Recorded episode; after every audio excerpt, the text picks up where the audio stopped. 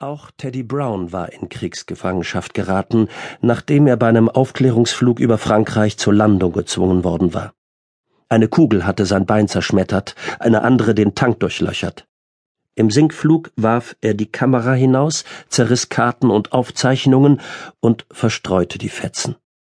Der Pilot brachte die BE-2C auf einem schlammigen Weizenfeld herunter und stellte den Motor ab. Sie reckten die Arme in die Luft. Die Feinde kamen aus dem Wald gerannt, um sie aus dem Wrack zu zerren.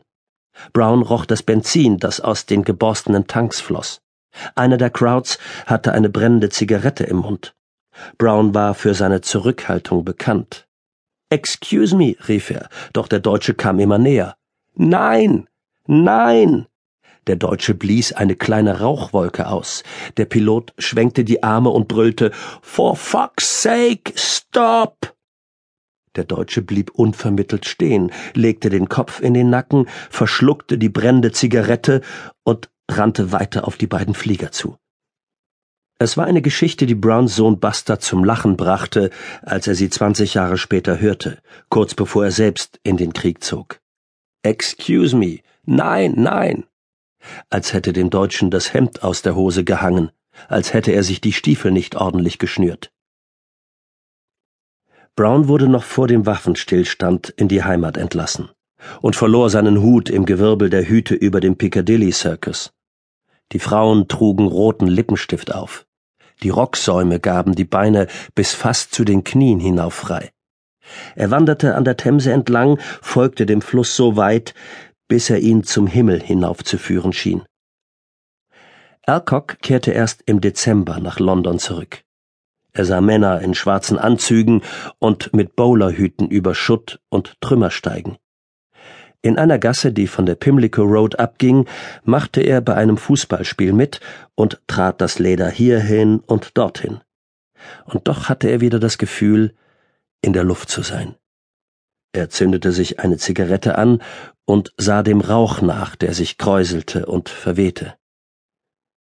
Anfang 1919, als Alcock und Brown einander in der Weikers-Fabrik in Brooklands kennenlernten, spürten sie sogleich, dass sie beide einen Neuanfang brauchten. Die Auslöschung der Erinnerung, die Erschaffung eines neuen Augenblicks, eines ungezügelten, dynamischen, kriegslosen Augenblicks. Es war, als wollten sie ihre jüngeren Herzen in die gealterten Körper pflanzen. Sie wollten nicht an die Blindgänger denken, an die Explosionen und Stichflammen, an die Zellen, in die man sie gesperrt hatte, oder daran, in welche Art von Abgründen sie in der Finsternis geblickt hatten. Stattdessen sprachen sie über die Weikers Weimi. Ein spritziges, kleines Ding.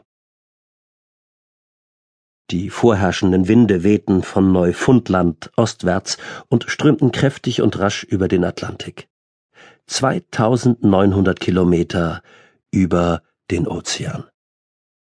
Die Männer kamen mit dem Schiff aus England, nahmen sich Zimmer im Cochrane Hotel und warteten auf die Weimi. Sie kam in 47 großen Holzkisten, im Spätfrühling. In der Luft noch der Biss der Kälte. Alcock und Brown heuerten Männer an, die die Kisten vom Hafen heraufschaffen sollten. Sie banden die Kisten auf Fuhrwerke und bauten das Flugzeug auf freiem Feld zusammen. Die Wiese lag auf einem niedrigen Hügel am Rand von St. John's. 300 Meter ebene Fläche, am einen Ende ein Sumpf, am anderen ein Kiefernwäldchen. Tagelang wurde geschweißt, gelötet, geschliffen und genäht. An den Bombenhalterungen wurden zusätzliche Treibstofftanks befestigt. Das freute Brown am meisten. Sie verwendeten den Bomber auf eine ganz neue Art. Sie entfernten den Krieg aus dem Flugzeug, befreiten das Ganze von seiner Neigung zum Blutbad. Um die Unebenheiten der Wiese zu beseitigen, steckten sie Kabel in Zündpatronen und sprengten Felsen, rissen Schuppen ab, legten Zäune um und planierten Bodenwellen. Es war Frühsommer, doch die Luft war noch frisch. Vogelschwärme zogen fließend über den Himmel. Nach vierzehn Tagen war die Startbahn fertig. Für die meisten war es bloß ein Stück Land, doch für die beiden Piloten war es ein fabelhaftes Aerodrom. Sie schritten die Startbahn ab, beobachteten den Wind in den Bäumen, hielten Ausschau nach Wetter.